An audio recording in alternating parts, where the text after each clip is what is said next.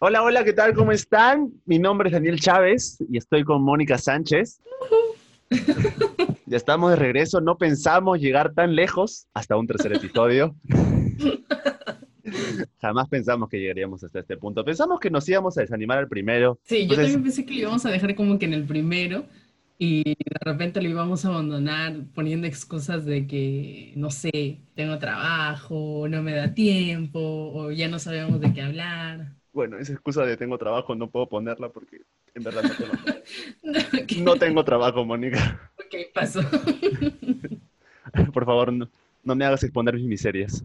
Ok. Pero, pero bueno, sí, es lo, es lo más lejos que hemos llegado en, en- en estos proyectos. Tercer episodio. Pero bueno, aplauso para nosotros. Qué imbéciles que sonamos, caray. En fin.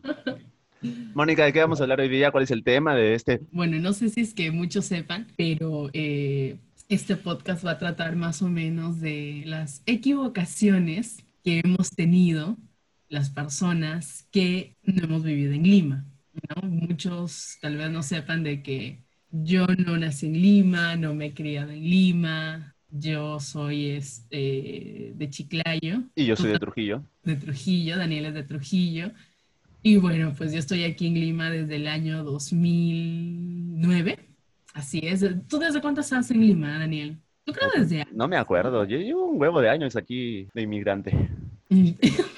Ya, bueno. Espero que seas legal, ¿no? Puta, eso sí no bueno. sé. No sé si soy legal, Entonces- Mónica. Pero por favor, no me deporten. No No, me me, depor- delates. no me deportes, Mónica. No me delates. delates. Manténme en secreto. Por favor. La idea, no sé si tú quieras empezar, Daniel. Bueno, en realidad yo no tengo como que una anécdota de que me haya perdido aquí en Lima, ¿no? Yo me he perdido en pueblos más pequeños, en lugares más pequeños. Yo me he perdido, por ejemplo, en... No me he perdido, no, eso no es que me haya perdido, somos unos desubicados total. O sea, en nuestra vida y geográficamente somos unos desubicados nosotros. Entonces, por ejemplo, a mí... Para aclarar, para aclarar. Para aclarar, es un desubicado siempre. No tiene que ser descarado, sin vergüenza, claro que sí. Entonces, en ese sentido, no tengo una anécdota como que me he perdido con una ubicación o algo así. Bueno, en realidad yo nunca me acuerdo de las direcciones, yo siempre uso, siempre uso el Maps o, X. No me, no me puedo acordar los lugares bien. No va tanto como que me he perdido en un lugar o tal, sino que yo, esa es una anécdota, yo siempre saliéndome un poquito del tema, pero no yéndome por, por la Bien, línea, por los siempre, límites. Como siempre. Como siempre. Yo pensé que el pasaje a Huaraz podía llegar a costar un sol. Es más o menos para que se sitúen en la anécdota. Entonces, este era un ¿El momento. pasaje a Huaraz, un sol? Así, yo, yo imbécil, yo un total imbécil, Ok. un idiota. Entonces, la cosa es que yo, yo en este momento estaba, yo soy de Trujillo y yo estaba viviendo en este momento en Casma. O sea, yo he vivido en Trujillo, en Casma, y después llegué aquí a Lema. Entonces, yo en este momento de mi vida estaba viviendo en Casma. Estaba en el colegio, Ya. tenía alrededor de 9, 10 años, y este, en todos los colegios siempre hay viajes escolares, ¿ok? Entonces, un día, en el colegio, este, dicen, pues, ¿no? Que, que nos vamos a Huaraz de- en Casma, dicen nos vamos a Huaraz. Yo escuché que nos vamos a Huaraz y dicen, para que compren su pasaje, tienen que comprar un pan con pollo. Y ese pan con pollo estaba un sol. Entonces, yo feliz, pero no, yo digo, "Puta, pan con pollo, un sol, pasaje a Huaraz, puta", porque lo normal era que un pasaje a Huaraz esté Ya. 30, 35 soles. En ese Claro. tiempo, máximo 40. Entonces yo digo, esto es una ganga, esto es un ofertón, yo tengo que tomarlo, claro que sí. Puta, puta, qué ofertón. puta, qué ofertón. Entonces yo le digo al profesor, yo le digo, y, y mis viejos, para- acá tengo que hacer un paréntesis, mi papá, es, mis, mis viejos son de Ancash, los dos. Entonces mi papá es de Carhuaz, es una Ujú. ciudad muy cercana a Huaraz que está a media hora. Entonces yo feliz y digo, pucha, entonces me voy a Huaraz por un pan con pollo, este, voy a pagar un sol de pasaje. Yo le digo, profesor, entonces yo compro ahorita el pasaje, pan con, un pan con pollo, compro mi pasaje a Yo Huaraz. voy a comprar cinco panes con pollo. Y yo entonces de ahí me voy, de, de ahí me voy a Carhuaz, que es la tierra de mi papá y donde están mis abuelos, y no puedo quedar a dormir ahí, puedo irme a comer ahí a Carhuaz. Yo feliz, pero no en mi, en mi idiotez total, en mi ingenuidad. En tu ingenuidad eso? De Y, el niño. profesor, y en ese momento el profesor me mira y me dice, sí, hijito, pero no, ahora recuerdo que me estaba diciendo, sí, huevón, ¿qué chucha estás hablando? Porque no me entendía.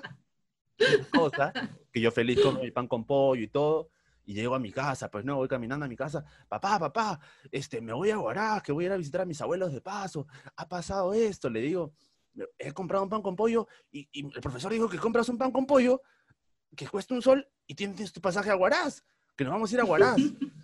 Y mi papá era docente de este colegio en las mañanas. Mi papá es docente de profesión. Entonces mi papá me mira un toque y, se- y me dice, no, te estás hueveando. Me dice, creo que te re- lo que van a ir es a la avenida Guaraz, que está ahí a dos cuadras del colegio. Creo que íbamos a ir a visitar como que a un museo o algo por el estilo. Y yo, huevón, pensando que me iba a ir a Guaraz por un sol. Pero eso no es lo peor. Que yo lo veo a mi papá que se está riendo y yo le digo, papá, yo, uno no tiene que ser egoísta y yo he comprado cuatro panes con pollo, pe. cuatro pasajes para ti, para mi mamá, para mi hermano y para mí, papá. Y yo había comprado cuatro panes con pollo pe, y encima los había regalado a mis amigos porque pensaba que ya tenía los cuatro pasajes para irnos a Guaraz toda mi familia. un completo huevón, pe, un completo idiota, Mónica. Qué ingenuidad O sea, Qué ingenuo. o fui. sea, ibas a ir a la avenida Guaraz. Era a dos cuadras del colegio, estaban hablando con unos buses esos que son de, como que esos buses de ciudad, bueno, esos, esas custres, algo así, ese era el pasaje, un son. Eso ha sido una ingenuidad, pues, de, de- porque eres niño, ¿no? Eras entonces, ¿no? Entonces, tremendo sonsonazo. Un desubicado total, no te digo, pero esa ha sido la única, esa es la única anécdota, así que, la única que- confusión. que yo he confundido, he malinterpretado la, no sé, los lugares, pues, ¿no? Y he dicho, puta, ¿quién se le ocurre en su sano juicio que un pasaje a Huaraz puede costar un sol? pues? Puede costar un sol, pues, ¿no? Ya, pues esa es la única anécdota que tengo así como que confundiendo sitios, espacios. Claro, pero lo tuyo más o menos no fue una, claro, fue una, fue un malentendido, ¿no? Entendido, pues, ¿no? Un malentendido. Pero yo tengo entendido que lo tuyo es más rochoso, Mónica. Cuéntanos, por favor, tu triste historia. A ver, quiero escucharla. Sí, eh, como ya dije, yo vine aquí en el 2009, aquí a Lima. Yo más o menos tenía como que dudas de qué quería estudiar, ¿no? En realidad quería estudiar muchas cosas. Quería ser, había querido ser arquitecta, había querido ser este, eh, eh, chef, había querido ser diseñadora de modas. No sabía qué quería hacer, pero ya no era 2009, ¿no?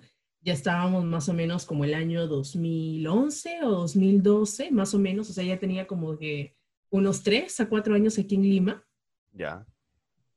creo que tres años, ¿no? O dos años.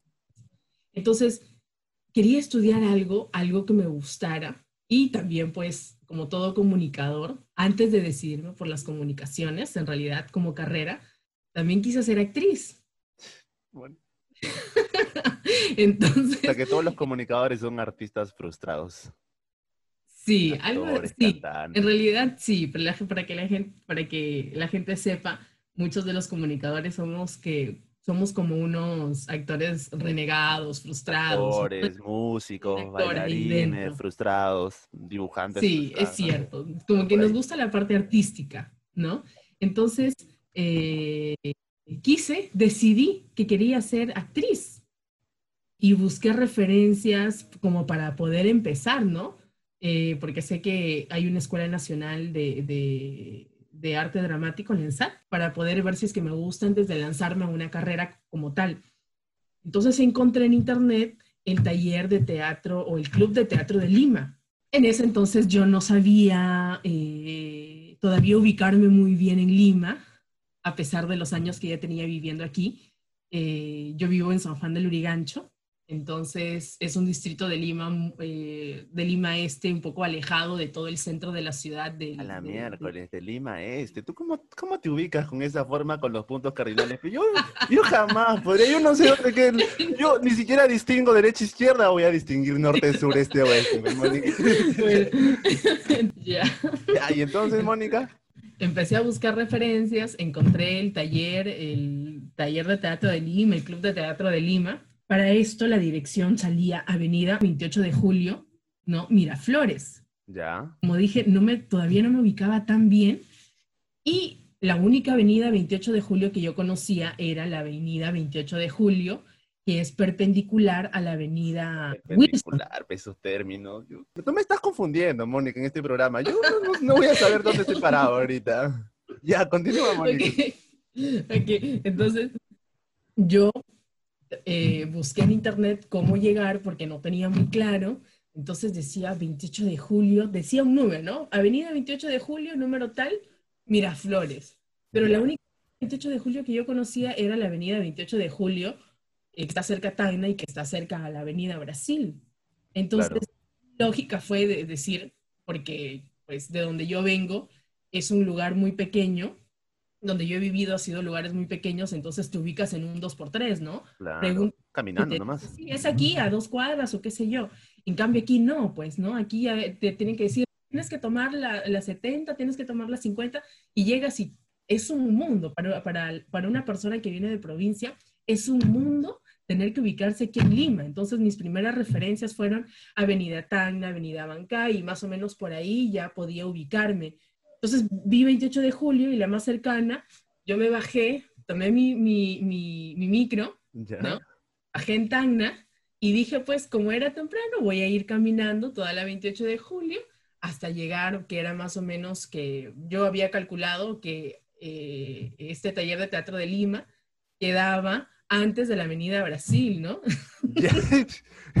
Esa era mi lógica. Y llegué, busqué la dirección, no había. Entonces ¿Encontraste el número o no encontraste la numeración? No encontraste la numeración. No encontré la numeración, obviamente, porque no era el distrito al que correspondía. Era 28 de julio, pero de Miraflores. Entonces... Puta, te faltaba la mitad del la mitad del camino, pero. ¿No te encontraste? la mitad de la ciudad para poder llegar a donde tenía que, estar. Tú, tú, viniste todo el 28 de julio y en lugar de ir al teatro, estabas llegando al hospital del niño, tú. Quieres internar ahí, de frente, ¿no? Sí, es que en realidad me fui, bajé en Tacna con dirección hacia el hospital del niño, que es es un pedazo de la avenida 28 de julio, entonces caminé, caminé, caminé, y lo único que encontré fue un colegio que hay por ahí, eh, claro y no encontré nada más. Estaba entre dos cuadras, ¿no? Y iba y venía y no la encontraba. Entonces, hasta que, y alguien me dijo, sí, queda más allá. Entonces... Puta, te mandó al desvío, que esa persona, esa persona te quería perder. Creo que sí. Me fui más allá, dos cuadras más allá, llegué al hospital de niño y no encontré. regresé a mi casa. Cuando volví a buscar dije, qué raro, ¿no? Estaba en la avenida y no le podía encontrar.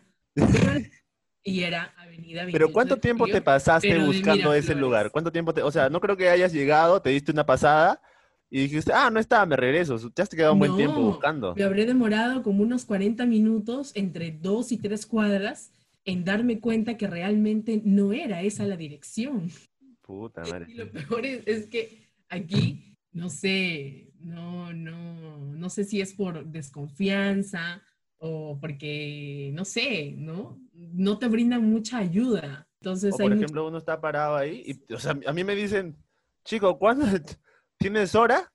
Y yo tengo tú ya te buscas todo, ¿no? yo tengo, el, yo, tengo el reloj, yo tengo el reloj en la mano y bien con chulo digo, no, no tengo reloj, hermano, no tengo hora. Chao, chao, me voy. Tremendo reloj en la mano. Pues.